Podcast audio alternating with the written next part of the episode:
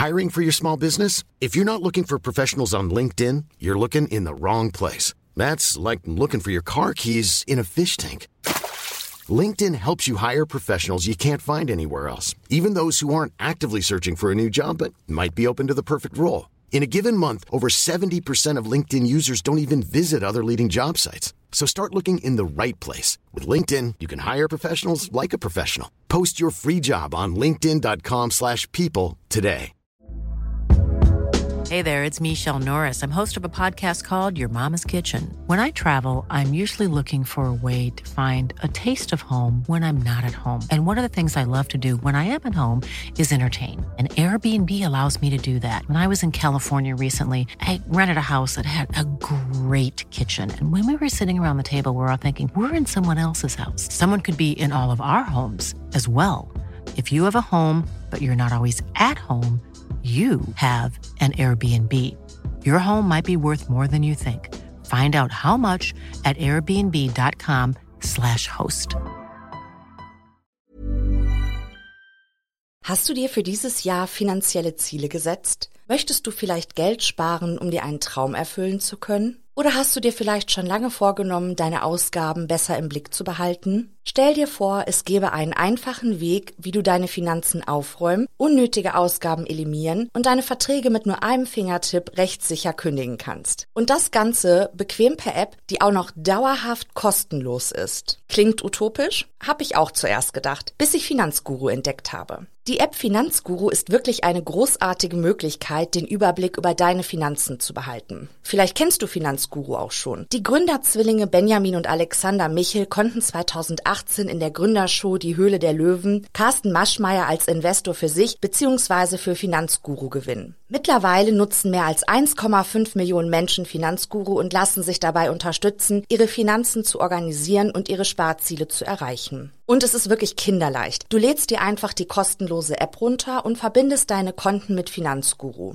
Dabei ist es völlig egal, ob es sich um ein Girokonto, Kreditkarte, Depot oder Kryptobörse handelt. Um deine Daten musst du dir übrigens keine Sorgen machen. Dank eines Drei-Stufen-Sicherheitskonzeptes sind sie bestmöglich geschützt. Niemand außer dir kann deine Daten bei Finanzguru sehen. In der App werden all deine Einnahmen und Ausgaben automatisch kategorisiert und übersichtlich dargestellt. Finanzguru zeigt dir auch alle deine Verträge an. Und in der App kannst du sogar überflüssige Abschlüsse per Fingertipp rechtssicher kündigen und hast wieder ein paar Euro gespart. Und für nur 2,99 Euro monatlich kannst du mit Finanzguru dein Geldmanagement auf das nächste Level heben. Du bekommst mit Finanzguru Plus eine Fülle von leistungsstarken Funktionen, wie zum Beispiel detaillierte Budgetanalysen und personalisierte Finanztipps. So behältst du die Kontrolle über dein verfügbares Budget. Und das Allerbeste, mit meinem Code MORD3 kannst du als Neukundin oder Neukunde Finanzguru Plus drei Monate statt nur sieben Tage kostenlos testen. Einfach die App downloaden, dein Konto verknüpfen und im Reiter Mehr meinen Gutscheincode MORD3 einlösen. Warte aber nicht zu lange, denn der Code MORD3 ist nur 30 Tage lang gültig. Den Link zur App und alle wichtigen Infos habe ich dir in die Show Notes in meinen Linktree gepackt.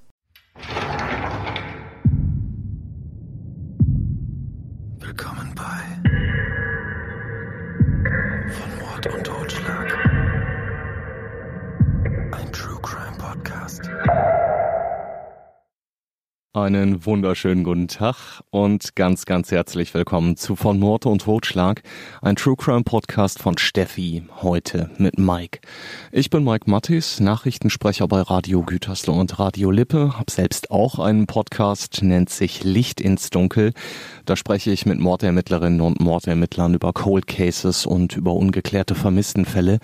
Und heute habe ich die große Ehre, Steffi zu vertreten. Du hast es natürlich mitgekriegt, Steffi nimmt sich momentan aus privaten Gründen eine Auszeit.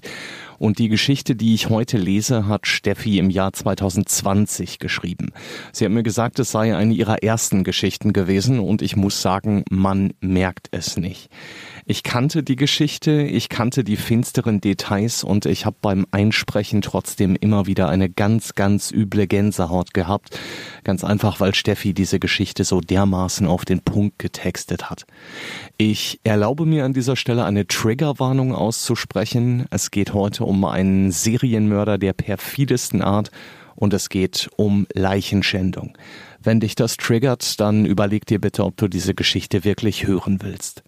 Sie heißt Der Hinterhof des Teufels, erschienen 2020 im Buch Frankreich True Crime, wahre Verbrechen, echte Kriminalfälle von Adrian Langenscheidt.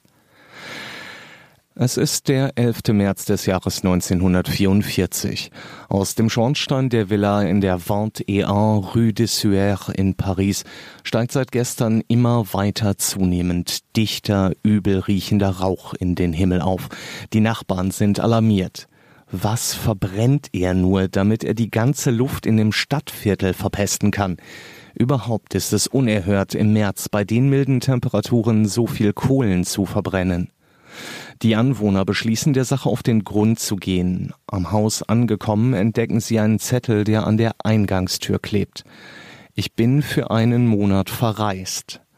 Damit bleibt ihnen nichts anderes übrig, als die Gendarmerie zu verständigen, die schon kurze Zeit später an der Villa ankommt.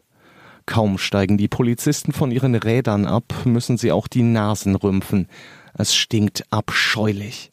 Sofort kommen einige aufgeregte Nachbarn zu ihnen und berichten, dass seit gestern dieser stinkende schwarze Qualm aus dem Schornstein der Villa aufsteigt und sie große Sorgen haben, dass der Rauch womöglich gesundheitsschädlich ist. Wer wohnt denn dort? fragt einer der Polizisten. Dr. Marcel Petillot bekommen sie zur Antwort. Die Beamten rufen den Arzt in seiner Praxis an. Unternehmen Sie nichts, ich bin in 15 Minuten mit den Schlüsseln da, bittet der Mediziner die Gesetzeshüter. Eilig schwingt er sich auf sein Fahrrad und radelt zu seinem Zweitwohnsitz, der zweigeschossigen Villa aus dem 19. Jahrhundert im reichen 16. Pariser Verwaltungsbezirk. Die Rauchentwicklung nimmt aber unaufhörlich weiter zu, so dass die Polizisten sich entscheiden, nicht auf das Eintreffen des Villenbesitzers zu warten. Sie vermuten einen Kaminbrand und alarmieren die Feuerwehr. Durch ein Fenster steigen die Männer in die Villa ein und begeben sich auf die Suche nach dem Brandherd. Sie betreten den Keller. Der bestialische Geruch und der dicke, schwarze, teilweise gelblich gefärbte Rauch sind außergewöhnlich. Vielleicht ist eine Katze in den Kamin gefallen, mutmaßt einer der Brandbekämpfer. Na dann mal los, wollen wir die unglückliche Katze aus dem Kamin des Doktors befreien, entgegnet einer der Kameraden und beginnt die schmalen Stufen zum Heizungskeller hinunterzustapfen. Was sie dort erblicken, gleicht der Szene aus einem schlechten Horrorfilm. Direkt vor ihnen ragen zwei große schwarze Holzkohleöfen in die Höhe. Aus den bollernden, schnaubenden Öfen dringen laut knackende, mal zart knisternde Geräusche. Kein Zweifel mehr, woher der schwarze Qualm und der unerträgliche Gestank herrühren.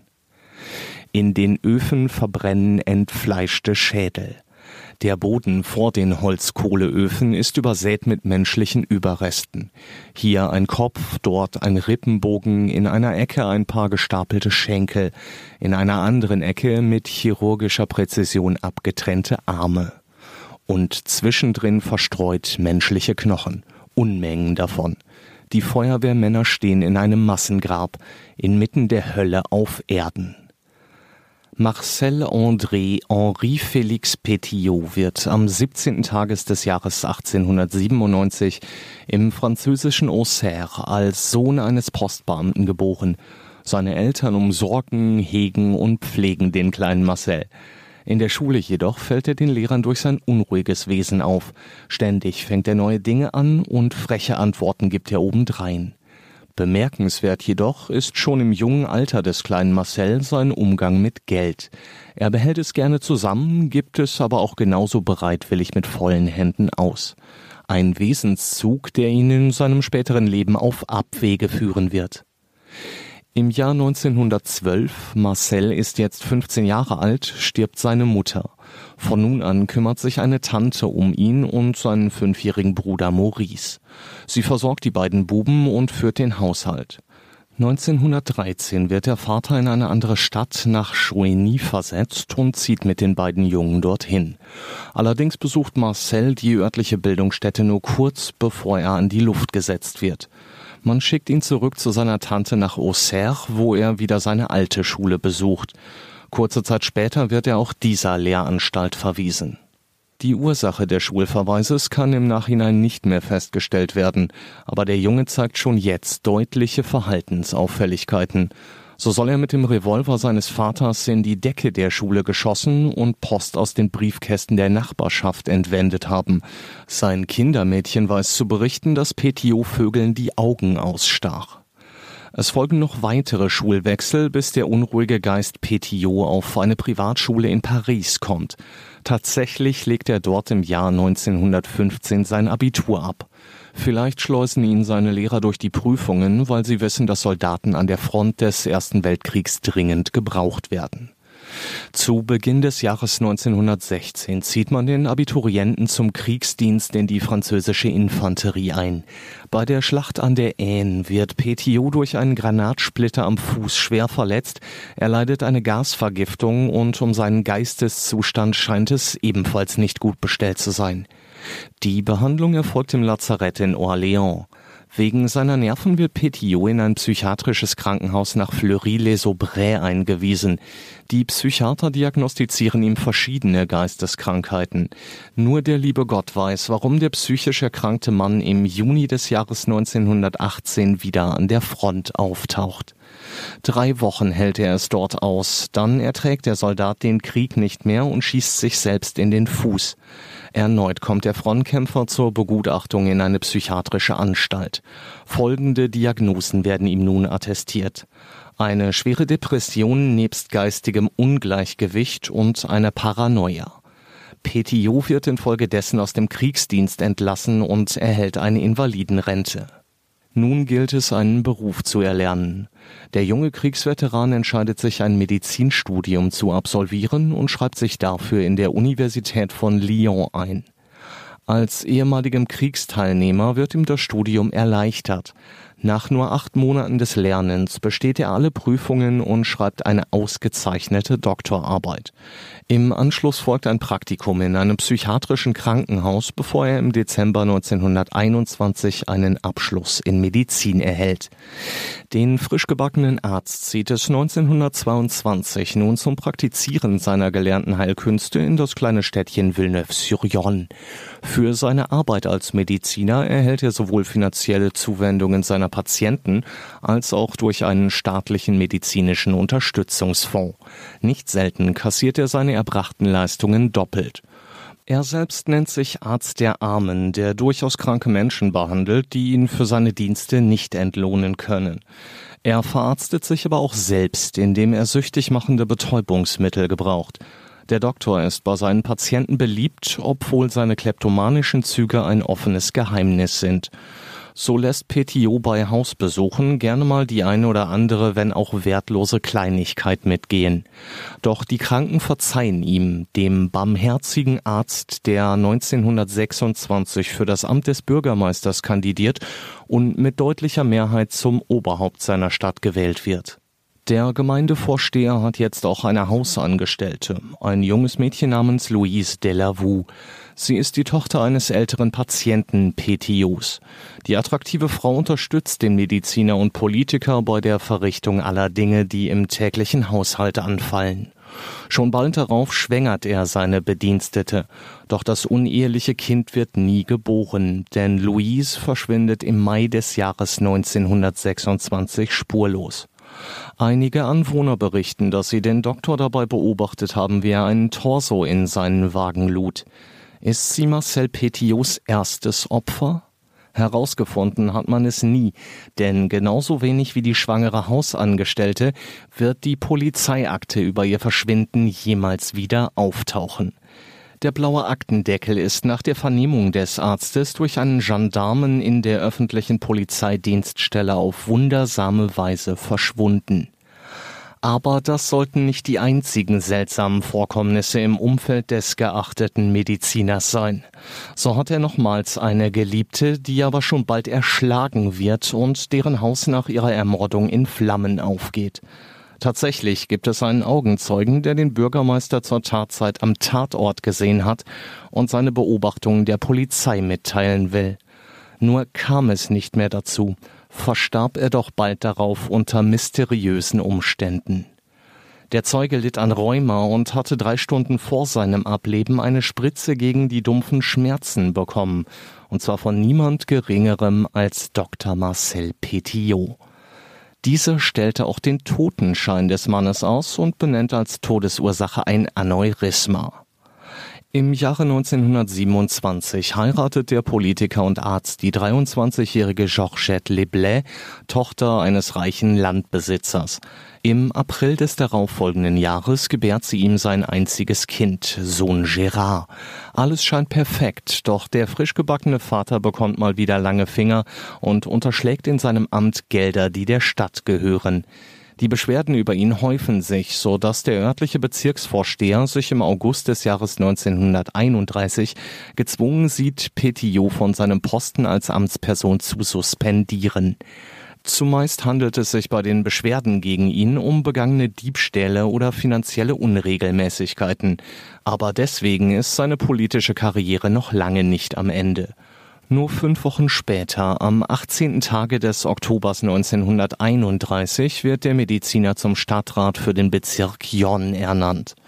Aber auch diese Amtszeit verläuft holprig. Kein Jahr später, im August 1932, beschuldigt man Stadtrat Petiot, Strom aus dem Dorf Villeneuve-sur-Yonne widerrechtlich abgezwackt zu haben. Im Jahr 1933 folgt seine Verurteilung zu einer Gefängnisstrafe von 15 Tagen und zu einer Geldstrafe von 300 Francs. Das entspricht heute in etwa 209 Euro. Er geht in Berufung, die ein Jahr lang dauert. Am Ende fällt das Urteil zu seinen Gunsten aus. Die Gefängnisstrafe ist ausgesetzt und die Geldstrafe auf 100 Francs gesenkt.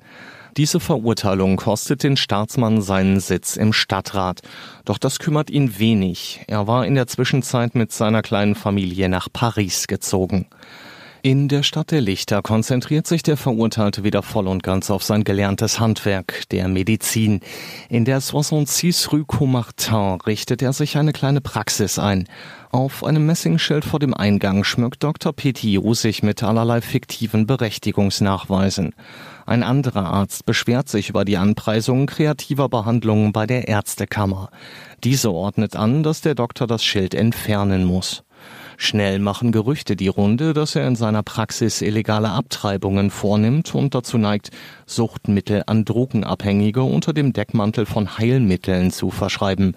Überhaupt umgibt sich der Doktor mit zwielichtigen Gestalten, natürlich nicht ohne seinen eigenen Vorteil daraus zu ziehen.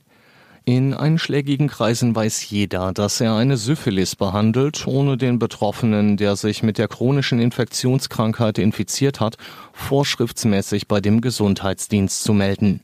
Diese illegalen Machenschaften bleiben jedoch nicht lange von den Gesetzeshütern unentdeckt und so wird der Mediziner schon bald wegen Rauschgiftverbrechen angeklagt. Unerhört. Er, der arme Provinzarzt vom Lande, der von den dunklen Gestalten der Unterwelt missbraucht, dessen Unwissen und Gutmütigkeit ausgenutzt wird. Es ist doch wohl klar, dass er belogen und die Rezepte gefälscht wurden. Petiot redet sich in Rage, wild diskutierend, mit Fachbegriffen um sich schmeißend. Doch der ehrenwerte Richter lässt sich von diesem Theater nicht beeindrucken. Er verdonnert den Angeklagten zu einer Gefängnisstrafe von einem Jahr und zu einer Geldstrafe von 10.000 Francs. Das entspricht heute in etwa 7.000 Euro. Selbstredend, dass der Verurteilte in Berufung geht. Und tatsächlich wird seine Haftstrafe zur Bewährung ausgesetzt und die Geldstrafe wird auf nur noch 2400 Francs reduziert. Das sind in etwa 670 Euro. Selbstgefällig lächelnd zahlte er die 2400er in die Gerichtskasse ein. Kein Wunder, dass ihn die Strafe finanziell nicht schmerzt. Im Jahre 1939 setzt er mit seiner Praxis eine halbe Million Franc um. Das entspricht in etwa 350.000 Euro. Selbstredend, dass er zu tricksen weiß, um so wenig Steuern wie möglich an den Fiskus abführen zu müssen. Doch auch über diese Sache wächst Gras und die Reputation des verurteilten Arztes ist fast in Gänze wiederhergestellt. Tatsächlich wird er sogar zum Amtsarzt berufen, mit der Befähigung, Totenscheine auszustellen. Wann immer ein Bürger der Stadt das Zeitliche segnet, ist Dr. Petiot zur Stelle. Und während noch geschäftiges Treiben im Trauerhaus herrscht, nutzt der Amtsarzt die Gelegenheit und schaut sich um, was er so einstecken kann. Das letzte Hemd hat schließlich keine Taschen. Als er dann auch noch einen Roman von einem Wühltisch einer Buchhandlung stiehlt, hat er wieder ein Verfahren am Hals. Er kramt vor Gericht seine geistige Störung, entstanden durch den Ersten Weltkrieg, hervor. Er habe einen Defekt davongetragen, immer wenn er einen Anfall bekommt, dann muss er etwas einstecken. Folgerichtig kommt er wieder in eine psychiatrische Einrichtung. Nach acht Monaten ist Dr. Marcel Petiot wieder zurück. Mit einer seiner verwirrten Ansichten nach genialen satanistischen Idee. Es ist das Ende des Jahres 1940. Die Nazischergen sind dabei, Frankreich zu überrennen. Die Verfolgung der Juden ist auf dem Höhepunkt angelangt. Auch im französischen Land ist niemand mehr sicher, der dorthin gekommen ist, um Asyl zu suchen. Um sein niederträchtiges Geschäft aufzubauen, kauft der Arzt im Mai 1941 für eine halbe Million Francs die Villa mit Garten, Stall und Schuppen in der Rue des Suères. Der Villenbesitzer engagiert Maurer für die aufwendigen Bauarbeiten. Um das Anwesen herum wird eine hohe Steinmauer errichtet. Im Schuppen befinden sich zwei Gruben, in die ursprünglich Fäkalien aus dem Haus geleitet wurden. Petiot veranlasst, dass die Gruben entleert, gesäubert und mit Kalk geweißt werden. Um die schweren Steinplatten leichter heben und senken zu können, die die Gruben im Schuppen verschließen, wird an der Decke ein Flaschenzug angebracht. Die Bauarbeiter wundern sich, warum der Arzt sich zuerst dem Garten und seinen heruntergekommenen Bauten widmet, wo es das Wohnhaus doch wirklich nötiger hätte, renoviert zu werden. Aber irgendwann stellen sie keine Fragen mehr. Der Mann ist Mediziner, scheint intelligent zu sein und wird schon wissen, was er tut. Zudem werden sie reichlich entlohnt und so wirft keiner der verrückten Einfälle ihres Bauherren noch Verwunderung bei den Männern hervor. In dem niedrigen Ziegelbau, der einst als Stall diente, lässt Petiot zwei Räume einfügen. Einer der Räume ist gerade mal zehn Quadratmeter groß. Dies, so lässt der Arzt verlauten, soll ein Sprechzimmer sein. In dem noch kleineren Raum nebenan können Untersuchungsapparate untergebracht werden. Der Raum hat platzbedingt eine komische Form. Er ist dreieckig. In der schalldichten Tür ist ein Türspion eingelassen, damit der Arzt zu jeder Zeit die Funktionstüchtigkeit der Apparaturen überblicken kann. Im Inneren des Raums wird zudem eine Klingel mit der Aufschrift Sprechzimmer angebracht. Nach langen Wochen und Monaten des Schuftens ist es schließlich vollbracht. Die Baumaßnahmen sind im November 1941 endlich abgeschlossen. Gerade zur richtigen Zeit. Die politische Situation spitzt sich immer weiter zu. Die Judenverfolgung durch die Nazis ist erbarmungslos. Die Gejagten brauchen Hilfe, sie müssen außer Landes kommen, um dem sicheren Tod zu entgehen. Und da kommt ein vermeintlicher Engel in Gestalt eines angesehenen Arztes daher, der ihnen helfen will, Frankreich hinter sich zu lassen, ohne finanzielle Gegenleistung. Denn er hat Mitleid. Zudem ist er ein Patriot und er hasst die Deutschen, die seinen geliebten Staat ins Unglück stürzen wollen. Der 52-jährige polnische Jude und Pelzhändler Joachim Guschinow lebt schon lange in Paris. Er ist mit einer jungen Französin verheiratet. Finanziell steht er gut da, sein Geschäft floriert. Und nun das. Er hat Angst um sein Leben, um seine Zukunft, weniger um seine Frau, denn ihr Leben ist bei weitem nicht so gefährdet wie seines. Er muss hier weg, nach Argentinien vielleicht. Den Mann plagen Zweifel. Geld für eine Flucht hätte er, doch seine Frau hat ihm deutlich gesagt, dass sie eine Flucht ins Ungewisse nicht auf sich nehmen will. Sie möchte in ihrer Heimat in Paris bleiben und das Geschäft weiterführen. Auf seine Rückkehr warten, sobald die Nazis vertrieben sind und er ohne Gefahr wieder zu ihr nach Hause kommen kann.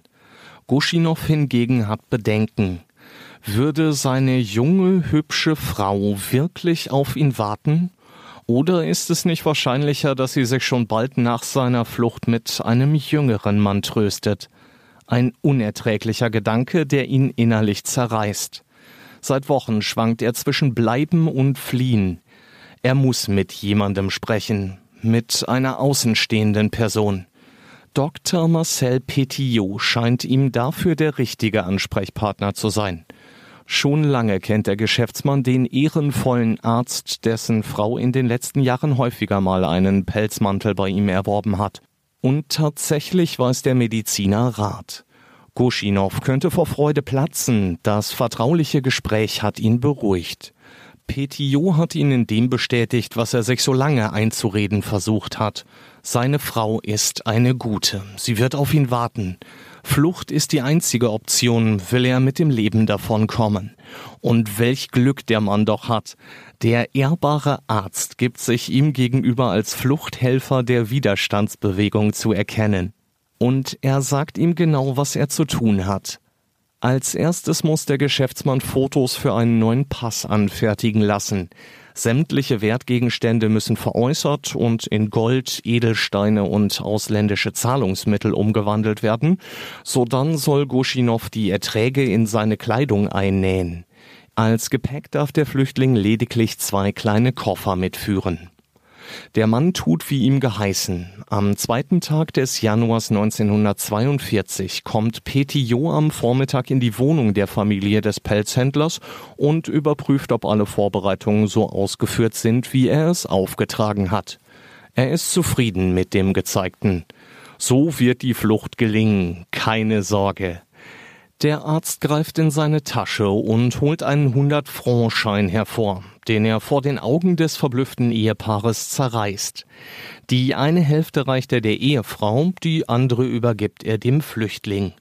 Sobald sie sicher in Argentinien angekommen sind, schicken sie ihre Hälfte an ihre Frau. Wenn beide Hälften zueinander passen, dann ist das das untrügliche Zeichen, dass die Flucht geglückt ist, erklärt er ihnen. Am Abend werde er den mittlerweile sichtlich nervös gewordenen Mann abholen und ihn zu einem ärztlichen Kollegen bringen. Dieser führt noch rasch eine Impfung gegen Tropenkrankheit durch. Ohne diese ist die Einreise nach Argentinien nicht gestattet.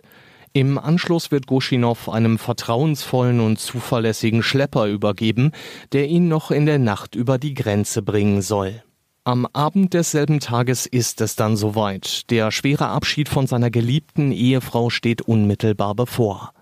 Der Schmerz wird nur durch die Gewissheit gelindert, dass er durch seine Abreise dem Tod entrinnt.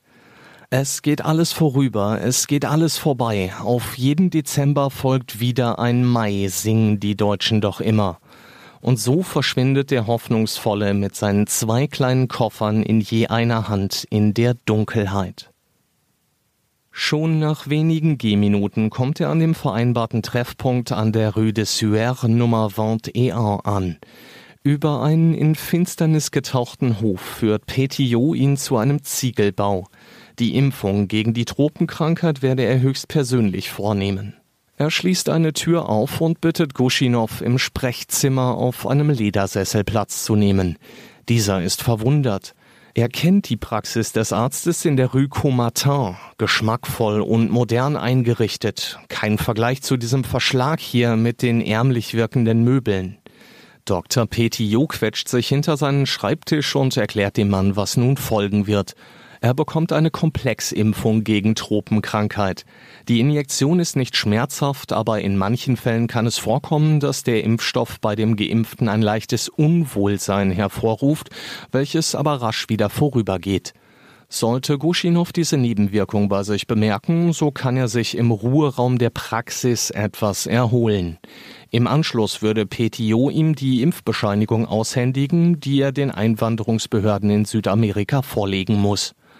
Der Arzt bittet den Geschäftsmann, sich schon mal in den Ruheraum zu begeben und einen seiner Oberarme freizumachen.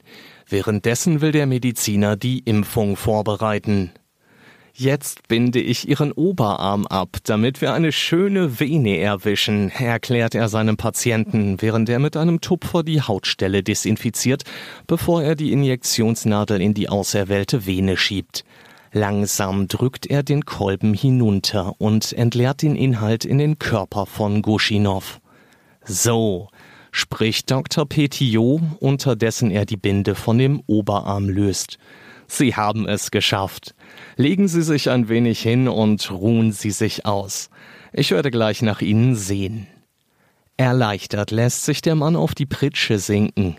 Das wäre überstanden, denkt er bei sich, als ihm auch schon ein kaum zu ertragender Schmerz durch den Körper bis ins jede kleinste Glied fährt. Er reißt die Augen weit auf vor Pein und Schock, Schweiß bedeckt seinen Leib, der vor Krämpfen geschüttelt wird. All seine Rufe nach dem Doktor bleiben unerhört. Der Sterbende hieft sich mit allerletzter Kraft von der Liege empor und wankt zur Tür. Sie ist verschlossen. Nein, nicht nur das. Sie hatten nicht mal eine Klinke von innen. Der Todgeweihte schreit, fleht, wimmert, weint. Mit allerletzter Kraft hämmert er mit seinen Fäusten gegen die schalldichte Tür, die kein Geräusch nach außen dringen lässt. Im Augenwinkel erspäht er eine Klingel. Doch so fest er sie auch drückt, sie bleibt stumm. Verzweifelt sucht er den Raum mit den Augen ab. Da, noch eine Tür. Er wankt ihr entgegen, nur um dann festzustellen, dass es sich dabei um eine Attrappe handelt. Der arme Mann gibt nur noch röchelnde Geräusche vor sich, bevor er auf die Liege fällt und seinen letzten Atemzug nimmt. Petiot, den die Zeitungen später Dr. Satan taufen, macht sich nun an sein teuflisches Werk. Er schafft die Leiche mit einer Schubkarre in die Villa. Dort entkleidet er den Toten, hebt ihn auf einen langen Küchentisch. Er selbst wirft sich in eine weiße Gummischürze und stülpt Handschuhe auf seine Hände. Flugs macht sich der Mörder daran, den Leichnam mit allerlei chirurgischen Instrumenten zu zerteilen. Die amputierten Gliedmaßen lässt er ausbluten, während er den Rumpf ebenfalls in mehrere Teile stückelt. Sodann packt der Arzt die Leichenteile ordentlich in Packpapier und verstaut sie in einer Tasche. In den nächsten Tagen wird Petiot in verschiedenen Vororten, die an der Seine liegen, auftauchen und die Leichenteile versenken. Der Kopf des toten Goschinow wird zwar einige Zeit später aus der Seine gefischt, jedoch hat das Wasser ihn so aufquellen lassen, dass die Rechtsmediziner ihn nicht identifizieren können. Den halben Hundert-Franc-Schein konnte die ahnungslose Witwe Goschinow einige Tage später als Zeichen der sicheren Ankunft ihres Ehemanns endlich in den Händen halten. Im darauffolgenden Sommer des Jahres 1942 werden immer wieder Leichenteile von ahnungslosen Spaziergängern entdeckt. Die Kriminalpolizei ist sich sicher, dass ein Serienmörder sein Unwesen in Paris treibt. Aber wer sind die Toten? Obwohl sogar die sterblichen Überreste eines kleinen Jungen gefunden werden, liegen keinerlei Vermisstenanzeigen vor. Während die Kriminalisten rätseln, wer die Betroffenen des Serienkillers sind, stapeln sich in der unscheinbaren Villa des Dr. Satans die Koffer seiner Schlachtopfer und die erbeuteten Wertgegenstände im Safe. Und er hat noch lange nicht genug. Ganz im Gegenteil. Petiot bleibt natürlich nicht verborgen, dass die von ihm entsorgten Leichenteile nach und nach wieder auftauchen. Immerhin liest man fast täglich in der Zeitung etwas von dem mysteriösen Killer.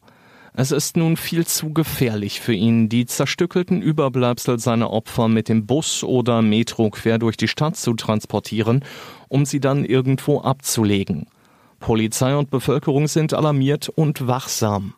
Wie viele Serienmörder entwickelt sich auch unser Killer weiter. Er lernt. Er verbessert seine Todesmaschinerie. Was liegt näher, als die Ermordeten in den Gruben, verschlossen von schweren Steinplatten, zu verscharren? Perfekt. Weniger Risiko, weniger Arbeit. Und auch die Akquise potenzieller Opfer gestaltet Petiot nach und nach immer effizienter.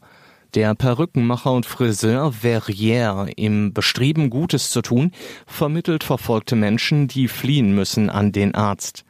Als Friseur bekommt man allerlei über die Sorgen und Nöte seiner Kunden zu hören. Und wenn man dann auch noch ein bekennender Patriot ist wie Verrières, so flüstern manche Kunden einem auch mal ein Geheimnis zu. Schon bald ist bekannt, dass der Friseur mit einem Arzt zusammenarbeitet, der verfolgten, fluchtbereiten Juden hilft, über die Grenze zu kommen. Allerdings haben der Friseur und der Arzt die Rechnung ohne die kompromisslosen Männer der Gestapo, der geheimen Staatspolizei der Nazis gemacht. Denn die sehen es überhaupt nicht gerne, wenn ihnen sprichwörtlich die Butter vom Brot genommen wird. Es ist nicht akzeptabel, dass irgendjemand anderes als sie selbst das Reiseziel der verachteten Juden bestimmen. Sie haben durchaus mitbekommen, dass es in Paris Fluchthelfer gibt und oberste Priorität hat es nun, diese ausfindig zu machen und ihr Treiben zu stoppen. Sie entsenden einen Spitzel, der herausfinden soll, wer die Hintermänner sind. Tatsächlich findet der Spion recht bald heraus, dass der Friseur Verrières der Agent für einen Mediziner ist, der wiederum die Fluchten plant und organisiert. Die Gestapo nimmt den Laden in ihr Visier. Am 21. Mai 1943 lässt Verrier Dr. Petillot eine Nachricht zukommen. Er habe einen Kunden in seinem Laden, Dreifuß sein Name.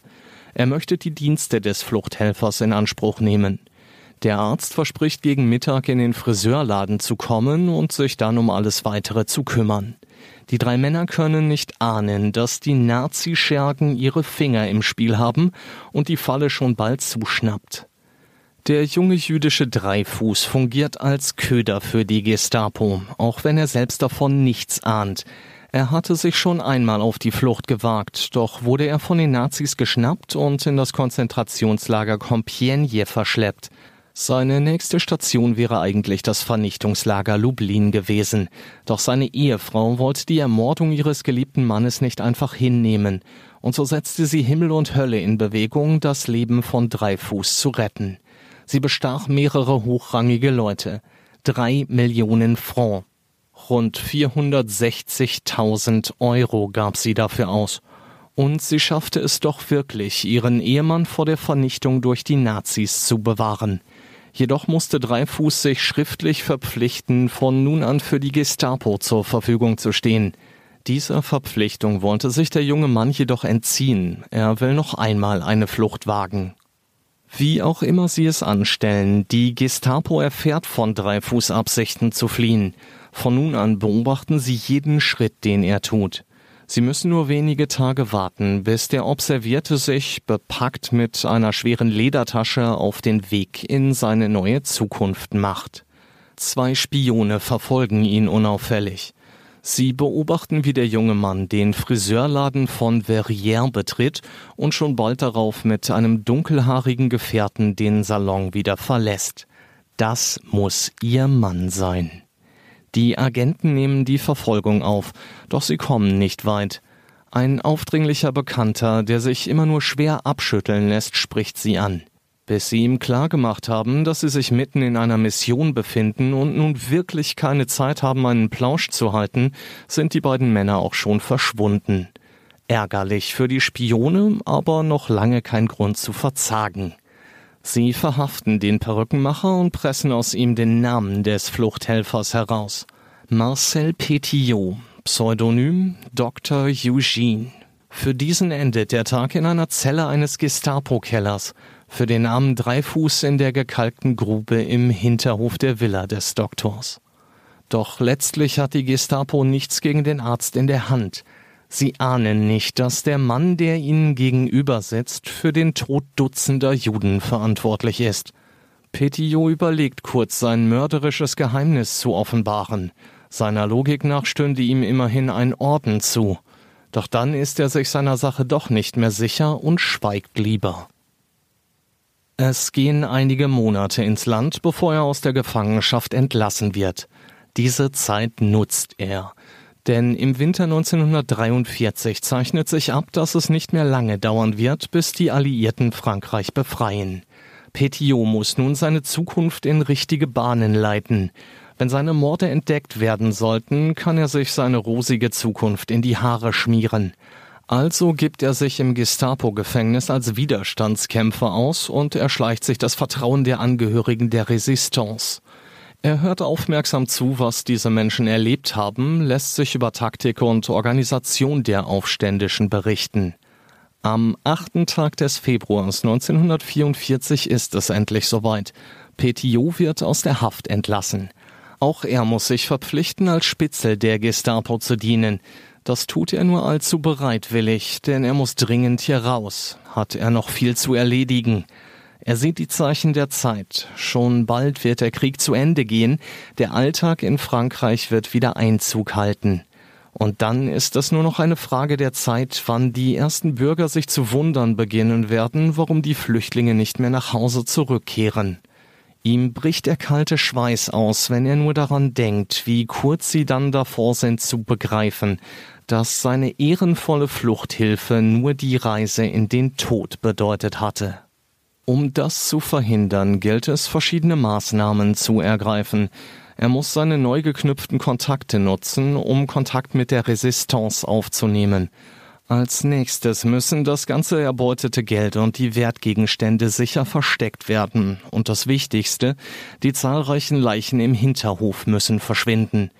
Petillot macht sich direkt nach seiner Haftentlassung auf den Weg zu seiner Villa in der Rue de Suer. Dr. Petillot, begrüßt ihn eine aufgeregte Nachbarin. Schön, Sie wiederzusehen. Wo waren Sie denn so lange? Antworten lässt sie den sichtlich genervten Petillot aber nicht und schnattert direkt weiter. Herr Doktor, es ist so schrecklich. Die Wehrmacht hat Ihr Haus beschlagnahmt. Denken Sie sich das nur. Aber irgendjemand muss es Ihnen ja sagen. Das tut mir alles so leid für Sie und am 1. April wollen Sie es schon besetzen. Dr. Petillot bekommt riesige Augen. Der 1. April ist in sechs Wochen. Er lässt die verdutzte Frau einfach auf der Straße stehen, stürmt in die Villa und knallt die Eingangstür hinter sich zu. Nur nicht die Nerven verlieren, probiert er sich mehr schlecht als recht selbst zu beruhigen. Er rauft sich die Haare. Ich muss handeln, jetzt, sofort, sagt der gestresste Arzt sich immer wieder mantraähnlich vor. Er wandert in der heruntergekommenen Villa auf und ab, bis ihn ein Geistesblitz trifft. Löschkalk, natürlich, das ist eine geniale Idee. Ich kippe den Kalk auf die Leichen, das Zeug entzieht dem Gewebe die Flüssigkeit und dann verbrenne ich die Leichenteile einfach in den Kohleöfen. Zum Glück hat er gute Kontakte, so dass sich bald in seinem Hinterhof ohne Ende Löschkalk und Koks auftürmen. Zunächst schafft er den Koks mit einer Schubkarre in den Heizungskeller. Den Löschkalk schüttet er auf die Leichen in der Grube. Es ist das Ende der ersten Märzwoche, als der Serienmörder des Nachts, bewaffnet mit einer Gasmaske und Handschuhen, um sich vor dem ätzenden Kalk zu schützen, in die Grube zu seinen unglückseligen Opfern begibt. Leiche für Leiche befördert er mit Hilfe des Flaschenzugs nach oben, zerkleinert sie, stapelt sie, bringt sie nach und nach in sein Privatkrematorium in den Keller seiner Villa, um sie dort zu verbrennen. Eigentlich läuft alles gut. Nur der schwarze, stinkende Rauch bereitet ihm ein wenig Bauchschmerzen. Aber darauf kann er jetzt keine Rücksicht nehmen. Er hat einen straffen Zeitplan, den es einzuhalten gilt. Und dieser ist es auch, der den Serienmörder einen fatalen Fehler begehen lassen wird. Petillot beginnt nun auch am Vormittag die Kohleöfen mit den Leichenteilen zu füttern, um in der dahinrinnenden Zeit zu bleiben. Und so kommt es zu dem verhängnisvollen 11. März des Jahres 1944, an dem die Nachbarin wegen des schwarzen, fettigen Rauchs und des kaum zu ertragenden Gestanks die Gendarmerie verständigt. Als Petillot mit seinem Fahrrad an der Villa des Horrors ankommt, schaltet er schnell. Er sagt den Polizisten, die den Eingang des Hauses bewachen, er sei der Bruder des Eigentümers. Sie lassen ihn passieren. Er macht sich auf den Weg in den Heizungskeller, in dem er auf drei leichenblasse Gendarmen trifft, die sich erschöpft an die Wand lehnen. Die Öfen glühen immer noch, die Teile der Leichen liegen unberührt herum. Seid ihr Patrioten? fragt er die Polizisten. Was für eine Frage. Natürlich sind sie das. Dann lasst mich euch ein Geheimnis verraten, spricht Petillot verschwörerisch und deutet auf die aufgetürmten Leichenteile. Das hier, meine Herren, waren alles Nazis. Verachtenswerte Deutsche, Kollaborateure. Die drei Männer bekommen große Augen, während Petiot weiter referiert. Sie würden im Namen der Resistance getötet. Niemand würde sich in diesen Zeiten, schon gar nicht als guter Patriot, gegen die Widerstandskämpfer stellen wollen, auch die Gendarmen nicht. Der Doktor legt seinen rechten Zeigefinger auf seine Lippen, dreht sich herum und verlässt ungehindert den Heizungskeller, die Villa und dann das Grundstück. Der Serienmörder findet zunächst Unterschlupf bei einem Bekannten. Er verändert sein äußeres Erscheinungsbild. Schon bald ziert sein Gesicht ein dichter Bart. Er verschafft sich eine falsche Identität und behauptet fortan, er sei Arzt der Resistance. Tatsächlich kommt Petillot damit einige Zeit durch. Sogar die Befreiung der französischen Hauptstadt durch die Alliierten am 29. August 1945 erlebt Dr. Satan in Freiheit. Ganz Frankreich hat von seinen Gräueltaten erfahren und hält die Augen nach dem Serienkiller, der selbst von den Nazischergen der Gestapo als gefährlicher Wahnsinniger bezeichnet wurde, Ausschau. Bis eines Tages ein Militärpolizist den gesuchten Dr. Petillot auf der Straße erkennt und ihn dingfest machen kann. Es ist der März des Jahres 1946, als der Prozess gegen Dr. Marcel Petillot beginnt. Es sind einige Zeugen geladen, vor allem Verwandte der Getöteten. Aufgrund der Beweise, die die Ermittler gesichert haben, geht das Gericht davon aus, dass mindestens 27 Menschen dem Serienmörder zum Opfer gefallen sind, wenn nicht sogar noch mehr. In der Villa des Dr. Satans fanden die Gendarmen 67 Koffer, 57 Paar Schuhe, massenhaft Anzüge, Kleider, Hüte und Unterwäschestücke. Der Angeklagte zeigt sich während der Verhandlung bockig und stur. Die einzige Einlassung, die es von ihm gibt, er habe im Auftrag der Widerstandsgruppe Fliegengift gehandelt und ganz genau 62 Nazis und Vaterlandsverräter getötet. Blöd für ihn, dass die geladenen Widerstandskämpfer dem Gericht glaubhaft versichern, den Angeklagten in ihrem Lebtag noch nicht gesehen zu haben. Über mehrere Wochen zieht sich der Prozess gegen den Mörder, bis der Vorsitzende Richter sein Urteil spricht. Ein Menschenleben gegen das von mindestens 27 unschuldig verfolgten und grausam ermordeten Menschen, die eine Reise ohne Wiederkehr antraten. Am 25. Mai 1946 um 5.05 Uhr schickt Henker Jules-Henri Desfourneaux im Gefängnishof von La Santé unter Ausschluss der Öffentlichkeit den verurteilten Marcel Petillot alias Dr. Satan mit dem Fallbeil auf seine Reise in die Hölle. Die letzten ruhig gesprochenen Worte des Todgeweihten? Meine Herren, schauen Sie besser weg. Das wird kein schöner Anblick. Dann fällt die Klinge.